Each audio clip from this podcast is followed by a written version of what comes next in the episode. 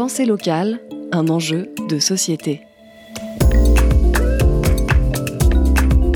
Une émission des radios associatives des Pays de la Loire.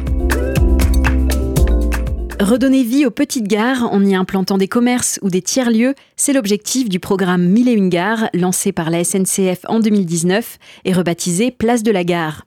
Depuis, des centaines de bâtiments en partie vides se sont réinventés avec l'implantation de cafés, fleuristes, espaces de coworking ou même des crèches. Mais il n'y avait encore pas eu de librairie indépendante. C'est désormais chose faite à Rezé, en Loire-Atlantique, où vient d'être inaugurée la petite gare de Pont-Rousseau. Nous y avons retrouvé la Rezéenne Juliette Munier. On était trois amis euh, à avoir euh, pris connaissance un petit peu par hasard de l'appel à projet il y a deux ans et demi. Et en fait, cet appel à projet, il est arrivé à un moment où chacune de notre côté, on réfléchissait un petit peu au sens qu'on voulait donner à nos vies professionnelles. Euh, et euh, à un moment où le Covid était vraiment marqué par la peur de l'autre. Et on avait envie de retisser un peu du lien dans nos vies, dans notre ville, dans notre quartier, et puis de voilà reprendre un petit peu, euh, agir, reprendre un petit peu notre place dans ce, sur ce territoire. Et euh, on s'est dit que c'était une aventure à tenter. La petite gare, c'est donc un projet collectif mu par l'envie de redynamiser une ville et un lieu emblématique du territoire. Euh, C'est vrai qu'on s'est aussi euh, lancé dans la- dans l'aventure parce qu'on était habitante de ce quartier. Et donc il y avait aussi un sentiment d'appropriation très fort par rapport à ce bâtiment qui est vraiment un point d'ancrage dans le quartier puisque tout se transforme autour de nous. Et cette gare, elle bouge pas. Elle a une, euh, une histoire très riche. Et du coup, c'était l'occasion vraiment de lui donner une nouvelle vie. Cette gare, elle a 150 ans bientôt.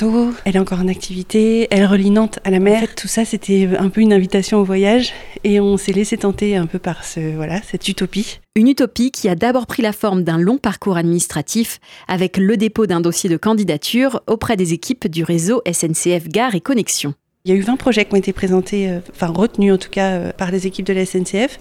Il a fallu qu'on passe ces deux jurys euh, et qu'on explique un peu voilà, notre ambition et la solidité de notre modèle aussi, notre projet sur le plan économique. Ça c'était un point important parce que euh, il s'agissait aussi de, créer un projet pérenne pour ce lieu. Et la particularité aussi de notre proposition, c'était qu'on n'envisageait pas seulement de créer un commerce ou un espace de travail pour euh, quelques personnes qui en auraient besoin ici. C'était vraiment un projet qu'on a très vite ouvert sur euh, les habitants du quartier, sur le confluent qui est juste à côté, sur euh, toutes les parties prenantes qui font la vie de ce quartier. Nous, on était des graines d'entrepreneuses, si je puis dire. On partait de zéro, donc on allait rencontrer des libraires pour comprendre un petit peu le modèle économique. On a été rencontrer, euh, visiter des espaces de travail partagés aussi. Puis, bah, on, on a été chercher tout un tas d'accompagnements, d'aides, de conseils, de compétences qui nous ont aidés. On été trois à porter un peu le projet à l'origine, mais on a eu plein de coups de main euh, de personnes qui, je crois, avaient envie aussi de s'approprier un petit peu ce projet. Autre étape essentielle du projet,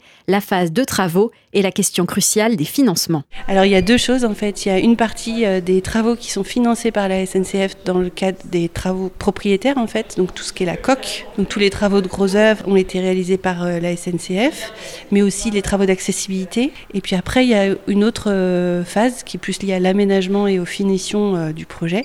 Et là la librairie pour euh, sa part euh, a investi dans l'ameublement. Et à l'étage, euh, nous association, le collectif La Voix libre qui a été créé pour cet espace de, de travail et de rencontre à l'étage, a aussi été chercher des financements pour aménager ce- cet espace. La petite gare de Pont-Rousseau, c'est donc aujourd'hui une librairie indépendante au rez-de-chaussée, un tiers-lieu dédié au métier de l'écriture et de la culture à l'étage, mais aussi un espace pour les deux agents SNCF, toujours en charge de l'activité ferroviaire.